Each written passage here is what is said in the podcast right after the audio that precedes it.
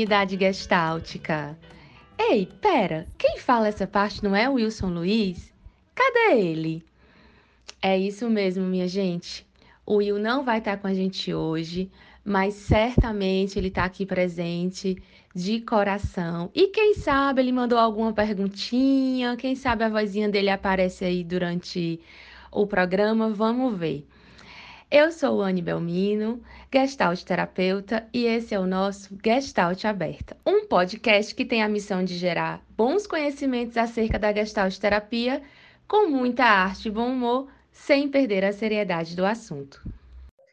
Certa vez, perguntaram a Clarice Lispector, o que é angústia?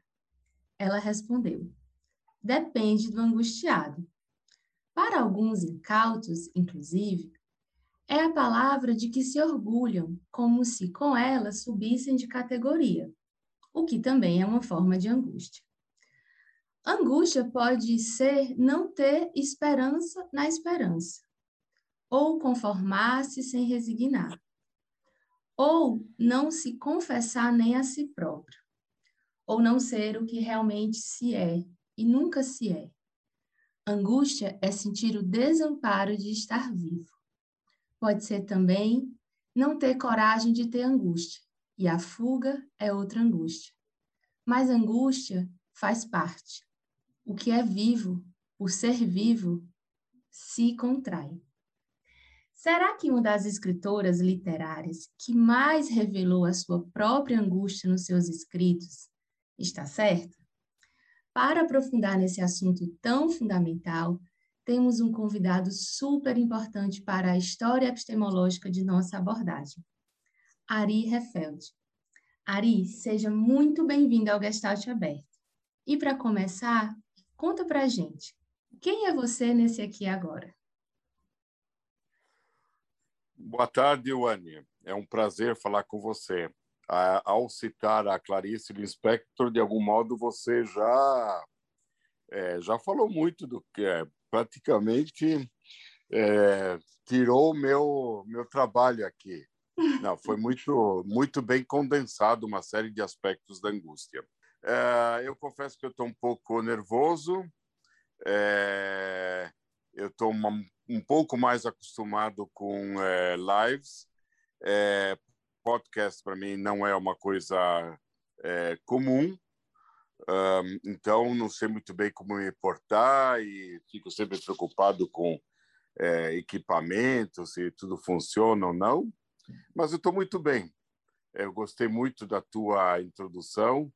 Ela é bastante é, ela preenche com muito conteúdo, mas ela também tem um tom bastante afetivo mesmo. Então, é, isso me deixou com o pé um pouco mais no chão, assim, me senti mais acolhido.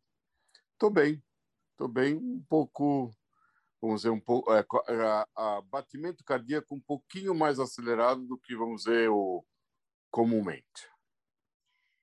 Engraçado que quando você fala isso, é, eu me recordo que hoje mais cedo eu conversava com o Wilson, e para a gente é, é, muito natural a gente fazer o podcast, né? a gente já está quase é, 30 episódios no ar, é, mas é a primeira vez que eu estou sozinha. E aí o Wilson disse, ai amiga, eu estou ansioso, como é que vai ser isso? E aí eu falei, nossa, será que rolou uma, uma confluência, né? No sentido de que quem é que o Anne no Gestalt Aberta sem o Wilson, né? Então, quando você fala isso, eu me recordo que eu também venho experimentando esse quer de novidade é, que me deixa nesse, nesse, nesse ensaio, assim, né? Como é que vai ser? É sempre encontrar uma pessoa aqui é, é, sempre muito bom, é sempre muito prazeroso, mas eu sinto, eu sinto uma segurança no, no Wilson e hoje eu estou aqui é, precisando né, me arrumar para dar conta do, do episódio é, sozinha, entre aspas, né? Não sozinha porque estou contigo, mas, mas sem a, a companhia de, do outro âncora, né? Que é o Will. E aí a gente já, já começa falando, né? Desse sentimento que nos, nos arrebata, que é muito do presente. E aí queria te fazer a primeira pergunta que, que tem a ver com uma citação do Marco Aurélio Verle no artigo A Angústia, o Nada e a Morte em Heidegger. Ele fala assim, que na angústia, enquanto disposição fundamental, não sabemos diante de que nos angustiamos. Ela começa a se apresentar quando, em meio a nossas ocupações do dia a dia, nos sobrevém um certo tédio. Acreditamos mesmo que temos de procurar sempre mais o contato com os entes e as coisas do mundo, para assim nos ocupar, em vez de nos preocupar, e sair desta estranha indiferença na qual nos joga o mundo. Ari, é, na sua compreensão, por que, que é tão difícil ficar com a angústia? Permitir-se estar angustiado, angustiada, e fazer a travessia com, com essas sensações. Tá, vamos lá. Vamos tentar falar. Essa é uma questão bastante complexa uh, e também muitíssimo interessante. Uh, o Verli foi. Eu, eu assisti um curso com ele e ele foi orientador do meu filho na filosofia. É, gosto muito dele. E quando ele cita esse é, é, quando ele é, essa tua citação é, de um texto dele ele está praticamente colocando em palavras dele mas de um jeito muito próximo no Heidegger inclusive usando uma série de termos do próprio Heidegger.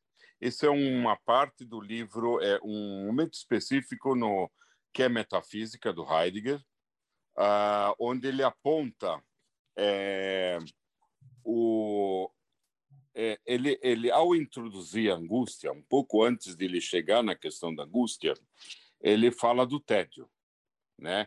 E ele mostra que o tédio tem uma certa semelhança com a situação de angústia, mas é um tédio que não é algo que, é assim, não é um livro específico ou um filme ou uma peça de teatro que me entedia é, é algo que, de algum modo, eu não tenho, é, não tenho noção do que é.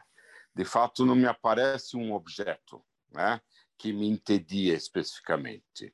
É, e, na verdade, Heidegger vai falar justamente que é justamente a impossibilidade radical de determinação daquilo que me entedia que caracteriza a angústia que ele vai trazer, a angústia heideggeriana né? Ah, então, o, ele fala assim: é, quando nós é, nos entediamos, ah, é, nós buscamos, de algum modo, é, nos refugiarmos, isso é, fala literal dele, nos refugiarmos no seio dos entes, tá certo? Então, você está entediado, você resolve ligar para alguém para ir no cinema com ele, né? Ah, então, quando você está assistindo o filme, se o filme for é, suficientemente cativante, tiver suspense, etc., pode ser que você o, o tédio desapareça naquele instante. Mas logo que termina o filme e você sai do, do cinema, ele te pega novamente. Na verdade, quando você busca se refugiar nas coisas do mundo, né? Ah, é, é quase como uma corrida da sua própria sombra.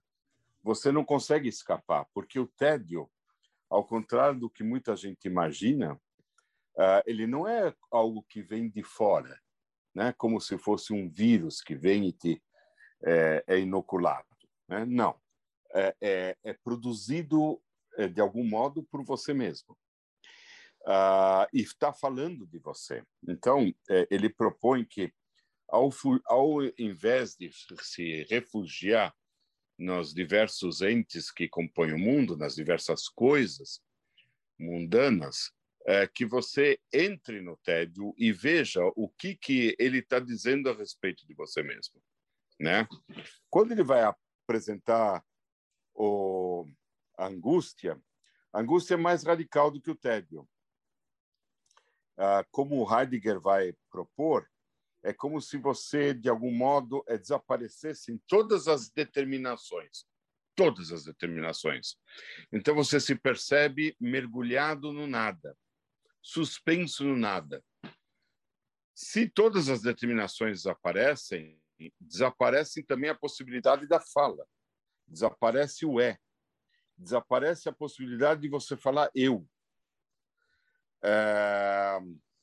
E e também desaparece a noção de tempo. Ou seja, para Heidegger, nessa situação radical, é, ele aponta isso como radical, quer dizer, na verdade, a gente estaria sempre, de algum modo, suspenso nesse nada, mas é, não de modo tão radical como ele está colocando aqui, que aconteceria em raros momentos, ah, você perde, inclusive, a noção de tempo. Ou seja, você só se dá conta de que você estava mergulhado no nada quando você sai disso.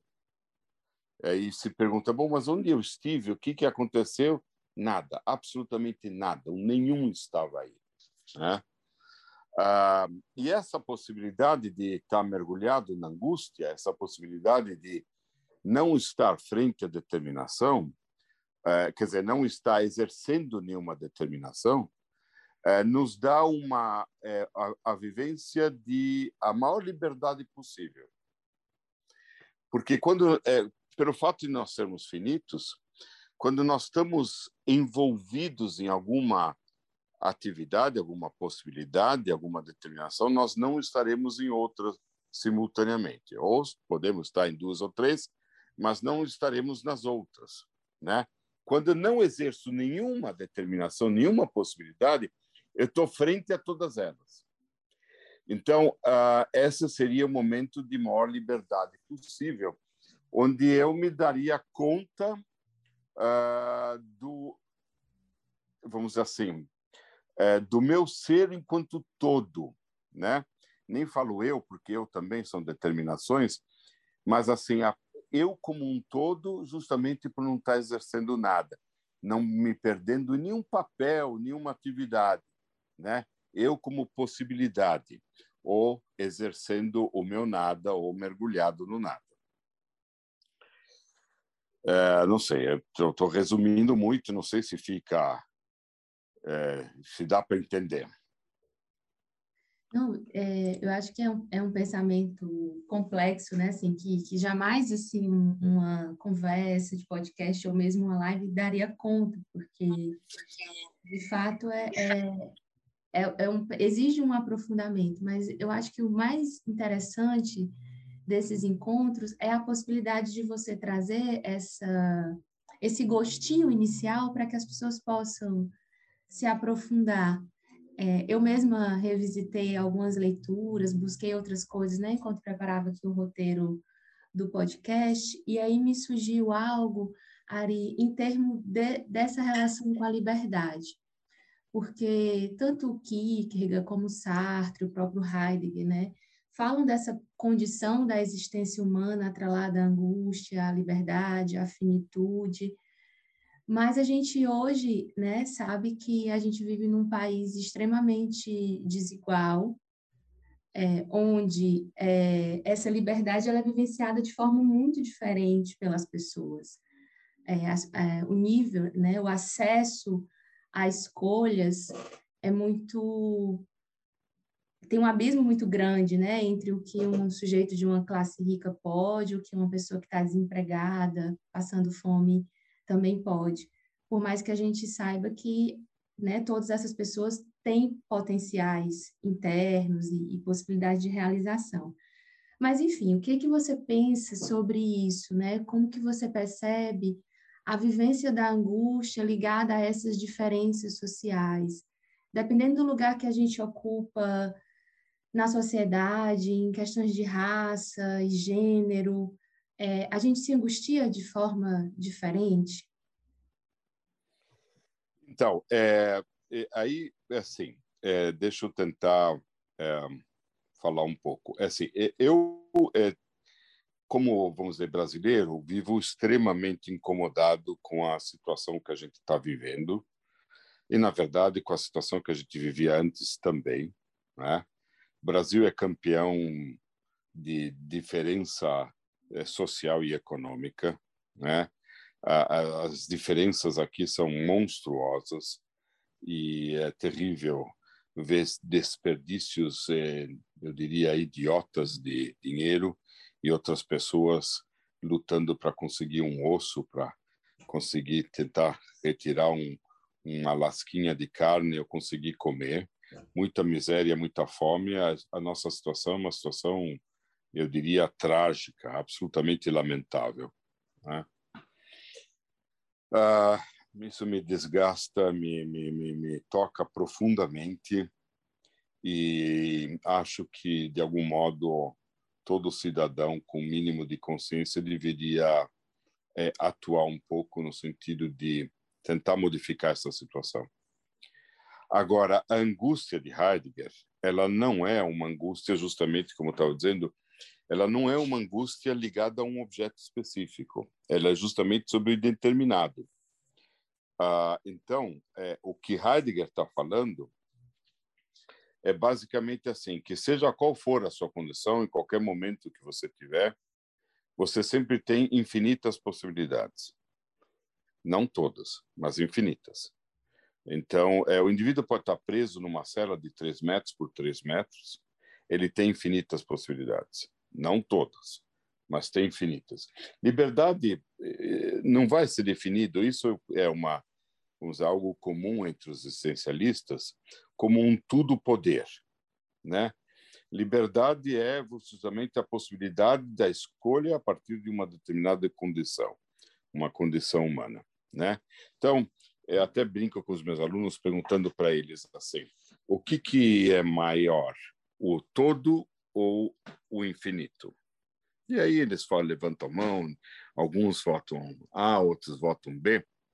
Mas eu pego e exemplifico pegando, vamos dizer, escala numérica e vou, vamos dizer, do número 3 para a direita. Então, você tem 4, 5, 6, 7, 8, infinitos números, mas não tem o 2, o 1, o 0, todos os negativos, né? Então, uh, eu sempre tenho infinitas possibilidades. Possibilidades não significa de fazer, significa possibilidades enquanto interpretar, sublinhar, é, dar valor, né? Ah, porque eu posso, a partir de uma mudança de interpretação de uma determinada situação, enxergá-la de um modo completamente diferente. Trata-se, então, de uma outra situação, né? Justamente porque eu a enxergo completamente diferentemente. Né? Heidegger, por exemplo, tem um livro, desculpe, é, onde no, o, a introdução à metafísica, que ele começa com uma frase, né? Então, uma pequenininha introdução, e aí ele começa com uma pergunta. Afinal, por que existem os entes e não antes o nada? E aí você lê o texto, e a última frase do texto é: afinal, por que existem os entes e não antes o nada? Fala, opa, essa é a mesma pergunta que a primeira pergunta. Aí você pega lá e vai pegando palavra por palavra para identificar se é a mesma questão. Nesse sentido, é a mesma questão. Mas se você percorre o, o, o, o texto, você chega à questão no final do texto com uma compreensão completamente diferente do que você tinha da questão no início. Ou seja, então, uma outra pergunta. Né? Então, assim, o, a questão da da angústia, ela tá de, ela não tem esse um objeto específico, ou seja, é, no sentido heideggeriano, ela não privaria efetivamente de possibilidades, porque as possibilidades são sempre infinitas, né? É, mas essa não é uma perspectiva social, não é uma perspectiva, vamos dizer, evidentemente é, política numa situação brasileira. Ele fala de uma condição é, vamos dizer, existencial muito radical. Né? Ah, tanto que, por exemplo, é, Sartre já vai falar mais numa angústia frente à morte, né? Ah, morte como fim das possibilidades, mas já não com a mesma radicalidade que o Heidegger, né? É, então, essa situação é, que a gente vive aqui no Brasil ela é trágica e eu acho que a gente deve, é, de algum modo, é, lutar para sair dessa situação, é, das diversos modos, seja dando comida para alguém na rua e também é, tentando mobilizar politicamente, fazer militar numa série de aspectos, tal. Mas a, a angústia heideggeriana, ela não é essa, ela não é, é, um, talvez pudesse ficar falando um pouco mais assim, ela não tem um mal-estar. Ela não tem, porque se você vai ver angústia, a palavra angústia, ela tem duas origens etimológicas, seja no latim ou no grego. As duas falam de uma mesma coisa, de um aperto aqui no é, no peito, né? Um aperto, um ardor, uma ardência, né? uma sensação de restrição. Uh, mas essa é, não é angústia é, heideggeriana. A, a, a, angústia heideggeriana ela tem uma quietude fascinada. Ela não tem nenhuma sensação desagradável. Né? Ela é simplesmente estar mergulhada no nada. Né? Uh, então, é, uh, do ponto de vista radical, heideggerianamente falando, ela, ele não está lidando com angústia promovida por uma situação de fome ou de, um, ou de é, perda de uma liberdade específica na rua ou coisas assim. Né? Uhum. Sim. E aí eu acho que talvez isso tenha a ver até com a popularização do termo angústia, né? E, e a própria liberdade que cada pessoa tem de definir os seus sentimentos. Então, de repente, se fala em angústia, mas se está falando de ansiedade ou de tristeza ou de é, é. Né, um, um mal-estar no corpo, um aperto no peito. Mas o fato é que quando você fala do nada, né, é, eu, eu me, me conecto muito com, com esse lugar de, de possibilidades, né, de descoberta, de poder estar nesse estado de ventura do, do ser aí que se lança no mundo e que vai descobrir. Mas a nossa sociedade, ela não é uma sociedade que estimula muito esse movimento. A gente vive hoje na ditadura da felicidade, no culto ao belo, no preenchimento é, incessante de coisas. Então, é, estar no osso, por exemplo, é visto como perda de tempo. E as pessoas têm construído diversas fugas, né? Seja pela tentativa de controle exacerbado, seja pelo consumismo imediatista, sem reflexão ou sem planejamento, enfim. São muitos caminhos criados para que não se aproxime dessas sensações, que não se aproxime de sentimentos tão próprios da existência como a dor, a liberdade, a morte, enfim. E aí, como é que você percebe é, esse modo de vida nosso, contemporâneo, em relação ao, a essa questão da angústia, a, a como se possibilitar viver com angústia? Porque eu acho que talvez seja mais interessante a gente falar da angústia em geral e não tão heideggeriana. Porque quando a gente fica na heideggeriana, ela não vai fazer ponte com a situação da sociedade de cansaço, por exemplo, com a questão do produtivismo, com a questão do capitalismo, da selvageria de um capitalismo, etc, etc. Aí não há muita ligação, porque está se falando de um outro fenômeno.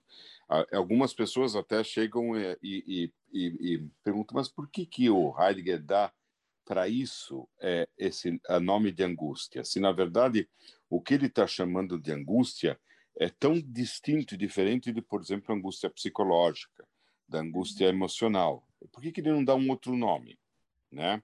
E uma das explicações seria de que porque Heidegger de algum modo ele quer dar como angústia existencial como fundamento de todas as angústias, né? Por isso ele mantém o nome. Mas trata-se de um outro fenômeno, né? Uh, então, se a gente falasse um pouco da angústia, é, vamos dizer, geral, ou da angústia dos, vamos dizer, dos filósofos existenciais que não heideggerianos, né? Então, frente à morte, frente essa a questão da finitude, eu eu num determinado momento, de repente, eu me olho para o espelho e percebo que é, eu já tinha olhado várias vezes para o espelho, mas de repente cai a ficha no sentido de que eu sou esse aí.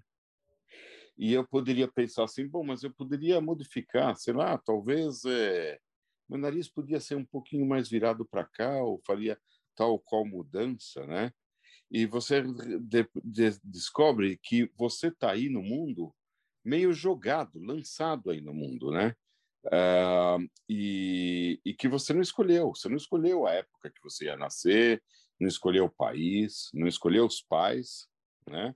Tudo bem com os meus pais, mas de repente, se eu tivesse total liberdade, total liberdade para escolher, talvez escolhesse a primeira metade do século XIX numa família nobre inglesa, digamos, né? É, mas não, eu tenho isso que é a chamada condição humana, onde eu me dou conta, lá com quatro, cinco, seis anos de idade, da irreversibilidade dos processos. Ou seja, eu pego um peixe, faço uma sopa e depois não posso fazer mais da sopa o peixe novamente. Eu me dou conta que as coisas têm um fim e eu vou ter um fim também. Aí eu fico meio desesperado com essa história, né? Uh, e aí se impõe para mim uma questão que é o que eu faço com esse meu tempo que, com esse meu tempo. Que eu nem sei quanto tempo vai ser, porque eu posso virar a esquina e morrer, né? Eu espero que não, que eu vou viver muito bem até muito tempo, mas é nada me garante nesse sentido. Então, eu fico muito inseguro frente a essa situação, é, onde eu posso de algum modo deixar de estar aí a qualquer momento, ou a minha condição de vida ficar muito ruim, e isso gera uma insegurança muito grande, né? E que muitas vezes me dá esse aperto que a gente fala de angústia, e aí, assim, numa angústia, vamos dizer, mais é, emocional, né? É, vamos dizer assim, mais é, psicológica, né? E, uh, e essa situação da angústia, ela me oprime de algum modo, né? Eu percebo essa minha finitude, eu sei que tudo acaba, uh, e tudo está destinado a acabar. É, essa situação não é uma coisa fácil para mim, é, e isso exige que eu tome decisões. Essas decisões é, podem ser, quer dizer, é, quando eu vou fazer uma decisão em relação ao futuro, eu uso o mapa do presente, né? Só que lá no futuro o mapa vai ser outro, não vai ser exatamente essa situação atual desse presente. É, então, uh, dependendo do que vai acontecer lá na frente, a decisão que eu tomo hoje pode se mostrar acertada ou errada. E eu morro de medo de tomar uma decisão importante na vida errada, né? E aí eu refletindo e olhando para trás, eu percebo que inclusive uma quantidade grande de decisões na minha vida foram erradas, né? Que me dão uma certa culpa, que a gente chama de culpabilidade ontológica, né? Não é a culpa pelo que eu fiz, mas é a culpa pelo que eu deixei de fazer, né? As minhas possibilidades não realizadas, né? As minhas determinações que não foram utilizadas plenamente. Ah, então me sinto culpado, né? E sinto com medo em relação a essas decisões. Aliás, a palavra angústia em alemão né, já que ele estava citando muito Heidegger, Heidegger escreve em alemão, a palavra em, em alemão, Angst, ela é tanto para angústia quanto para medo, é a mesma palavra. Né? Então, eu tenho muito medo em relação a isso. E isso me dá esse incômodo. E, ao mesmo tempo, me possibilita perceber que apesar dos pesares, eu sempre tenho a possibilidade de, de algum modo, é, tentar, pelo menos, influir na minha condição, né? Evidentemente, assim, aquele que está numa situação de miserabilidade e está é, tá faltando o leite das crianças, né? Ele não tem tanta condição, eu acho, de vamos dizer filosofar assim como a gente, né? Quer dizer, ele precisaria de estar tá, é, um pouquinho, por alguns instantes, pelo menos, com uma barriga cheia para poder se defrontar, porque antes é uma questão de sobrevivência mesmo, né? Desculpe, mas é, acho que é, nós, se a gente poderia pensar assim, nós temos a condição, principalmente aquele que de algum modo não passa fome, de participar um pouco das decisões, de influir um pouco nelas e de tentar mudar um pouco essa situação, esse status quo, né? E eu acho que a gente tem essa possibilidade e a gente tem, vamos dizer, o dever nesse sentido, eu acho também. Né? Uhum. Agora, o modo de cada um fazer isso vai variar muito. Né? É, tem gente que acredita que sair na rua gritando tem efeito, tem gente que tem outros métodos. Né? Eu, por exemplo, acho que a verdadeira revolução se dá através da educação. Uh, e isso é uma coisa de muito longo prazo e, e com uma medida difícil. Né? Não que eu seja contrário a sair na rua, mas é, infelizmente a história tem se mostrado é, de tal modo que é, muitas vezes quem é, quem chega lá em cima, né, através de uma mudança rápida de poder, é, reproduz a situação anterior, né? Uhum. Ou seja, o poder corrompe efetivamente. É, aproveitando que a gente é, ampliou né, um, um, pouco, saiu um pouco de rádio e começou a falar sobre as múltiplas formas de angústia, é, eu, eu relembrei de uma crônica, não, um conto, do Anton Chekhov, que o nome, inclusive, é Angústia, a quem confiar a minha tristeza. Nesse conto, o, o Chekhov é, descreve a história de um cocheiro, que é um, uma pessoa né, que fica transportando outras né, na, na Rússia, né, São Petersburgo, uhum. uma cidade muito nevada, muito fria, e aí esses, os cocheiros levam as pessoas de um ponto a outro da cidade. E esse cocheiro, ele perdeu um filho, e ele fica por diversas viagens tentando compartilhar a história da perda do filho, compartilhar a dor. E nenhuma pessoa está disponível para ouvi-lo.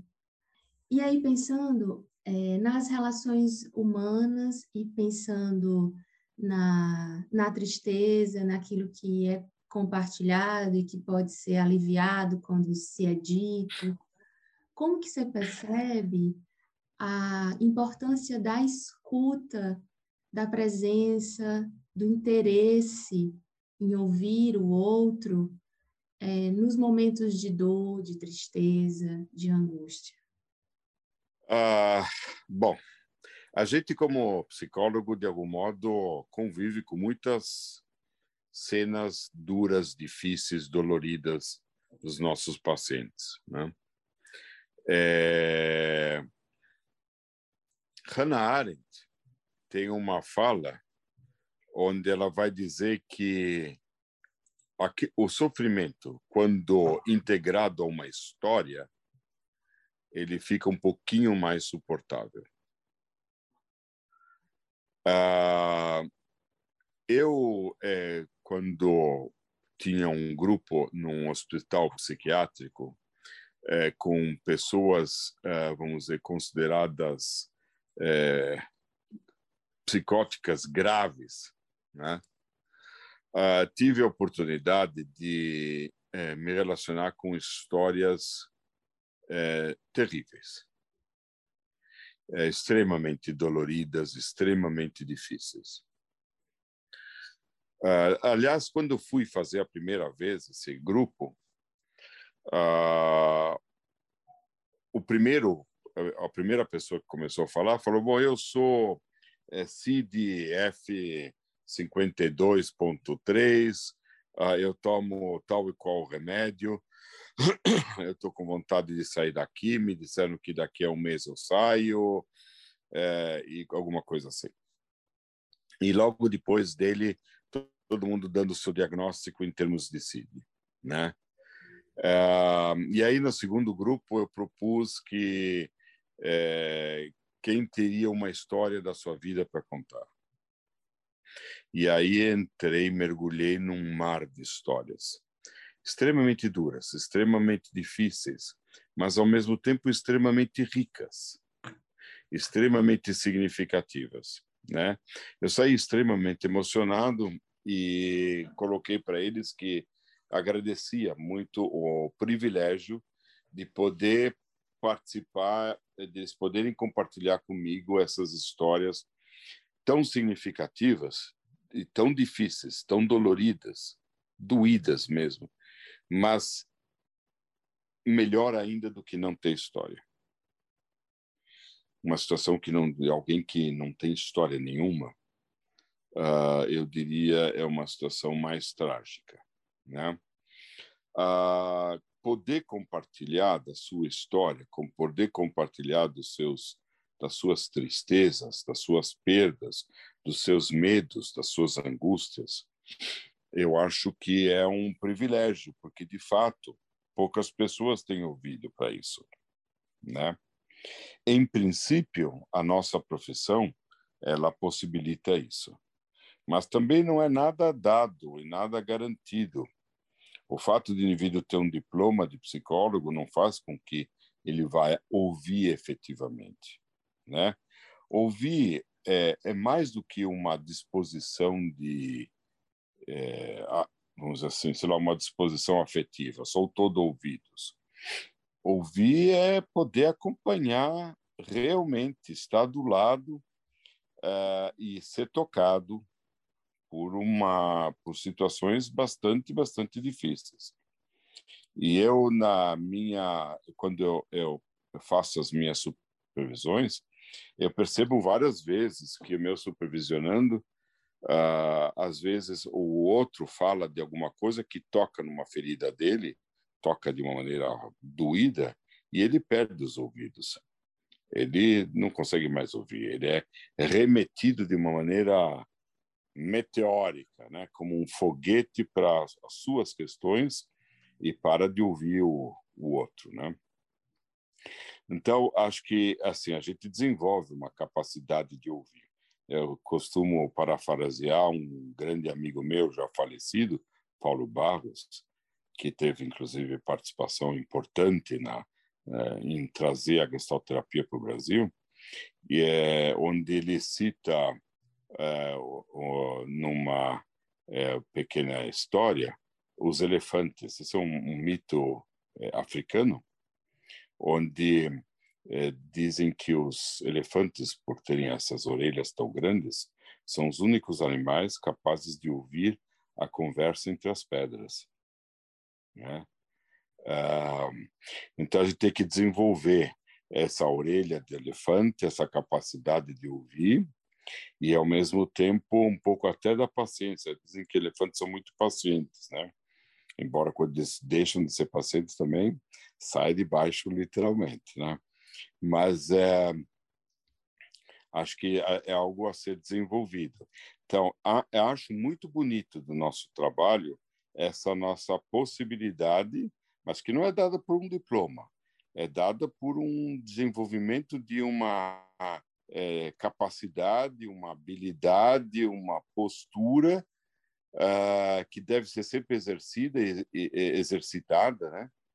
Uh, de poder ouvir o outro. E eu acho que com isso a gente contribui muito uh, em relação ao sofrimento daqueles que têm a possibilidade de uh, contar para a gente.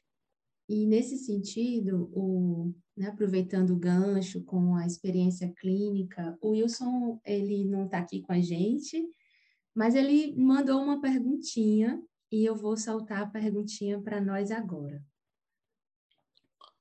Posso só falar uma coisinha antes de você soltar a pergunta? Ou você Pode. já soltou, não? Não, não eu, fiquei, eu fiquei curioso com o Wilson, tenho vontade de conhecê-lo. Todo caso, manda um abraço para ele. Quem sabe ele vai ter uma outra oportunidade onde eu vou poder é, vê-lo efetivamente, né? Porque agora estou me relacionando com um Wilson é, introjetado, né? Mas que me parece ser uma pessoa muito interessante. Pelo menos o Wilson apresentado por você. Ah, ele Mas é pode mesmo. Só... Pode deixar, ele vai ouvir o podcast com certeza e, e com certeza ele gostaria muito de estar aqui com a gente, né? E quem sabe a gente no futuro se encontra por aí ou até combina outros podcasts, né? Agora que você está se, se aproximando dessa, dessa mídia, espero que você goste de, de gravar episódios. Vou botar aqui. Por enquanto tá, tá. Por enquanto tá ok? Tá muito bem, tá muito bom. A experiência está sendo boa. Que bom. E vamos de Wilson agora. Olá, comunidade gestáltica! Hoje eu não pude estar nesse encontro maravilhoso que certamente você deve estar aí se deliciando ouvindo o Anne e Ari. Mas eu resolvi deixar minha pergunta aqui, não queria perder essa chance. Mas antes disso, Ari, seja muito bem-vindo a essa comunidade gestáltica, ao Gestalt Aberta, que é um espaço de tanto amor, de tanta troca importante para a nossa história, minha, de One e de tanta gente, tá? Certamente você deve estar tá trazendo muita coisa legal, mobilizando muita coisa e com um tema que às vezes a gente se demora muito pouco, né? E aí eu queria te perguntar algo. É claro que, de algum modo, dentro das abordagens existenciais, fenomenológicas, e aí a gente inclui a gestalterapia, é muito comum que se fale sobre a angústia como uma condição terapêutica, de permitir que o paciente se angustie, de mobilizar a angústia, de criar um espaço para isso. Mas aí fica a minha pergunta, Ari: até que ponto é a permissão para angústia e até que ponto é uma ausência de suporte? Qual o limiar entre a mobilização da angústia na experiência do paciente e ofertar um suporte, né? O suporte anularia a experiência da angústia no paciente? É isso, querido. Um grande abraço a você, minha parceira Wani de sempre. Beijo e logo logo a gente está de volta juntinho. Então, abração, Wilson. É, você vai ouvir esse podcast. Eu gostei muito da tua questão e estava comentando aqui é, vontade de te conhecer. Ah, eu diria o seguinte: ah, na verdade, a gente é, não tem a condição de evitar é, o aparecimento da angústia. Quando ela aparece, é, nós não temos. Eu diria assim: é, nas situações mais fundamentais do nosso existir, nós nos percebemos indivisivelmente sós. Então, assim, por exemplo, quando a gente nasce, a gente tem uma relação muito forte com o corpo da mãe, tá certo? Principalmente um, um parto natural. Só que a nossa vivência é absolutamente única e singular, e ela é só. Né? Quando a gente vai morrer, é, a gente pode morrer abraçado com alguém que a gente gosta, mas a gente morre absolutamente sozinho. E não dá para dar uma procuração. Né? Então, uh, eu não acredito eh, justamente com a questão da é, angústia que a gente possa oferecer efetivamente uma situação é, que possa evitar o aparecimento dela. Acho que não é, porque ela é constitutiva do nosso modo de estar aí no mundo. Ah, e ela nos faz, de algum modo, entrar em contato com conosco mesmo, não enquanto exercendo um papel específico, mas enquanto um todo, né? Perguntando por que que eu estou aqui, qual é o sentido disso, qual é o significado, que não são exatamente a mesma coisa, sentido e significado, que, que eu estou fazendo aqui, para que eu estou aqui. E essas questões elas são meio inevitáveis e elas causam um certo desconforto, né? E elas revelam uma certa insegurança minha frente à minha finitude, frente a essa transitoriedade, frente à minha fragilidade nas coisas, né? Uh, e esse e, e, ela ela também emerge a partir de uma série de conflitos. Por exemplo, eu tenho muita necessidade de ter um grupo, de me sentir pertinente, pertencente a um grupo, né? E nesse sentido eu busco de alguma maneira é, participar e, é, e, e, estar um pouco de acordo com as normas desse grupo. Temo o ostracismo, temo ser mandado embora. Né? Junto com isso, e simultaneamente, eu tenho a necessidade de me diferenciar do grupo. Né? Eu, é, então, é, eu vivo essa contradição, essa ambivalência, é, que, de algum modo, eu quero estar com o grupo e, ao mesmo tempo, eu quero me diferenciar do grupo. Ah, e isso gera um campo de tensão que também pode gerar angústia. Né? Existem várias formas possíveis é, que é, dessa é, angústia. Né? Angústia no sentido menor, quer dizer, não menor em termos de valor, em termos de, vamos dizer, vivência mais imediata a mim, menos sofisticada, como, sei lá, angústia heideggeriana, eu estou andando na rua e vejo uma, um, um, uma ação racista, é, homofóbica, uh, fome, é, maltrato animal, ou então com a, é, o meio ambiente, de alguma maneira, isso me incomoda profundamente. Eu entro em contato com, simultaneamente, o que eu posso fazer, junto com isso, medo do, do fazer, né? e também uma certa impotência. Né?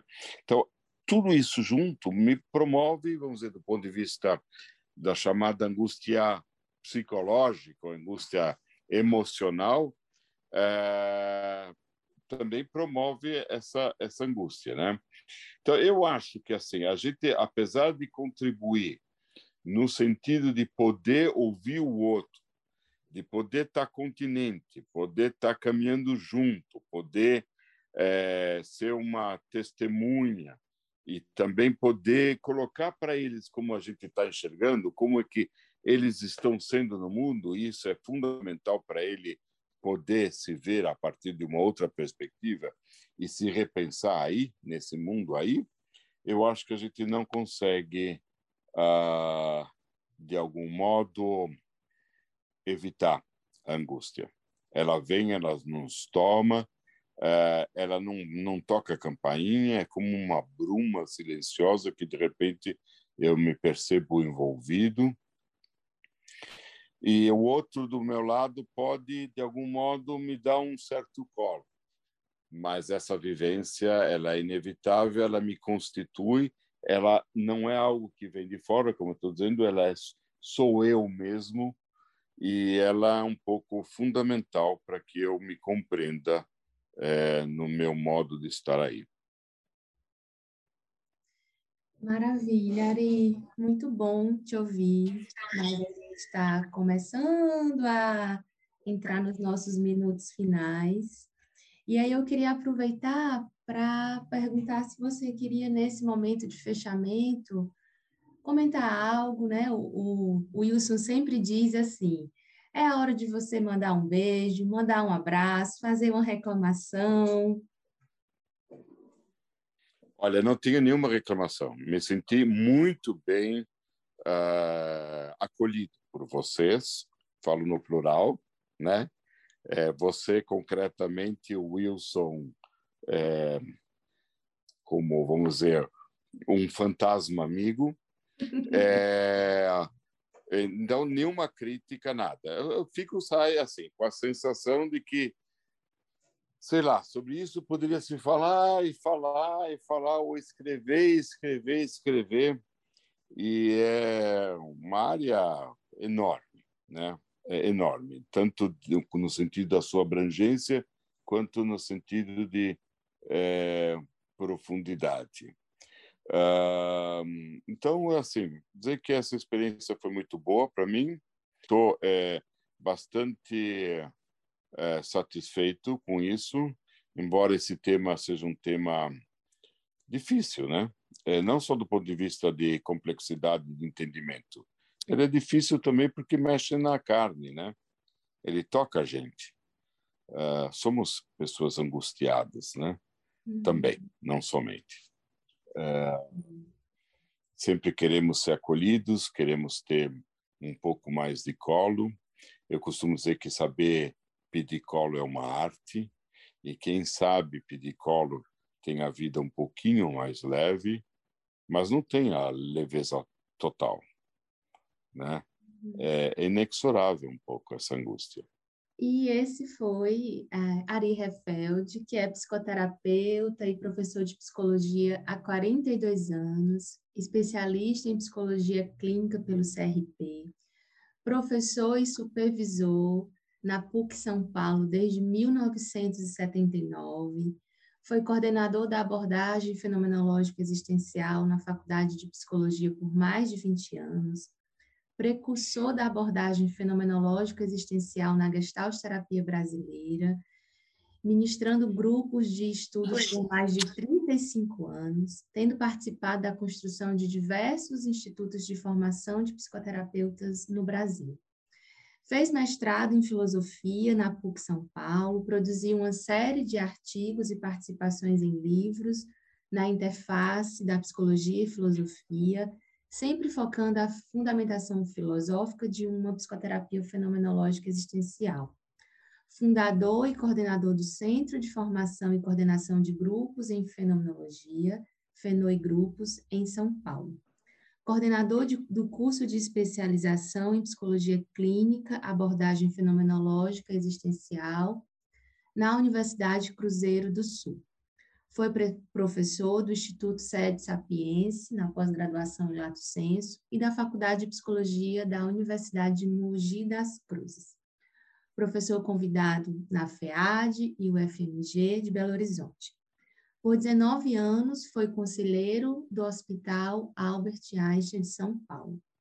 Foi vice-presidente da Federação Israelita de São Paulo sendo responsável pela direção de 17 escolas entre 1986 e 2000.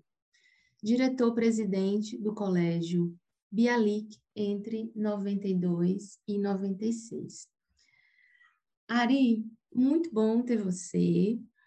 Você, né, com essa história riquíssima na construção da abordagem fenomenológica existencial em gestalt terapia contribuiu muito com a gente. Eu fiquei aqui com vontade de perguntar pelo menos mais umas três questões, mas por questão de tempo, né? Enfim, vai ficar para uma próxima oportunidade. E antes que você vá embora, a gente tem um momento muito especial, muito aguardado pelos nossos ouvintes, todo mundo de caderninho na mão para anotar as indicações. É o nosso É Figura.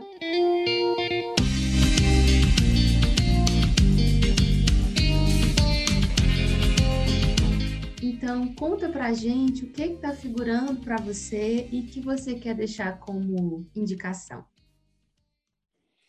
Acho que talvez o mais apropriado é... Bom, eu estava só é, comentar uma coisinha. É, tanta coisa foi falado, acho que o currículo é tão grande assim que é, eu ouvindo é, mais do que eu escrevendo, dá uma sensação de que talvez esteja já velho, né?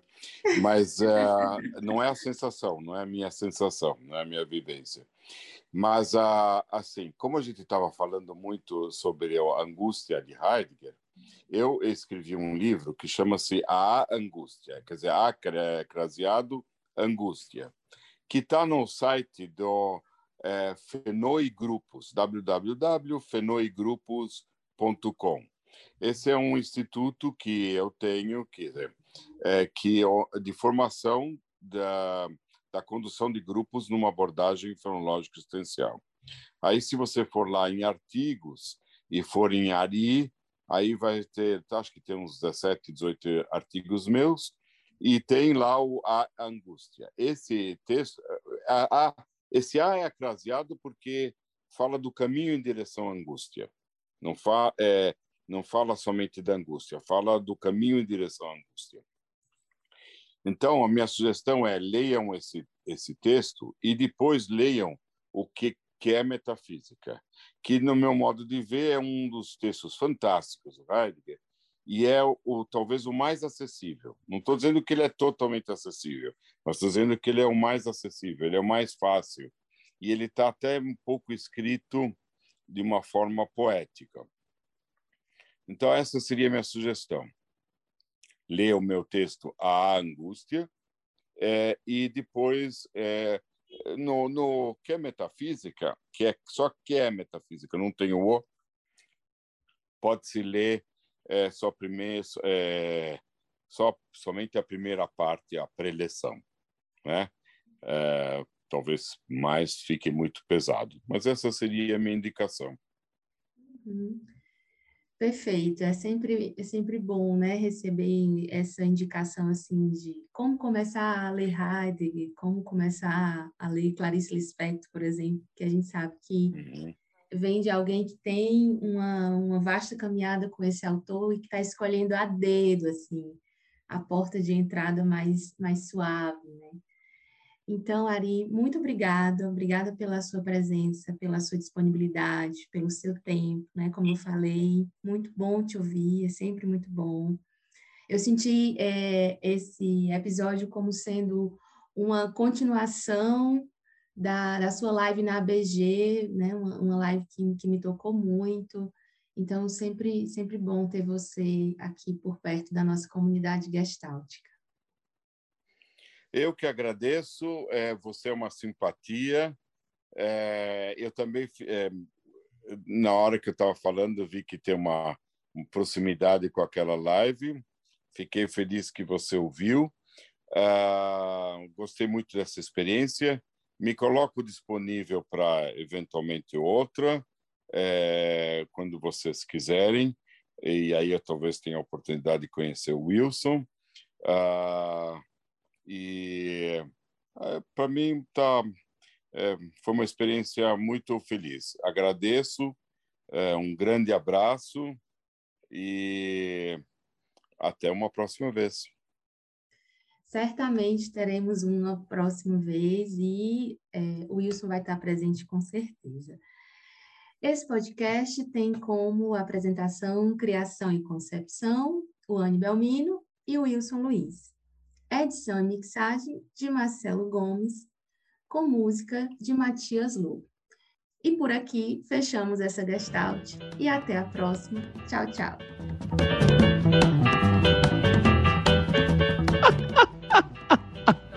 que ótimo!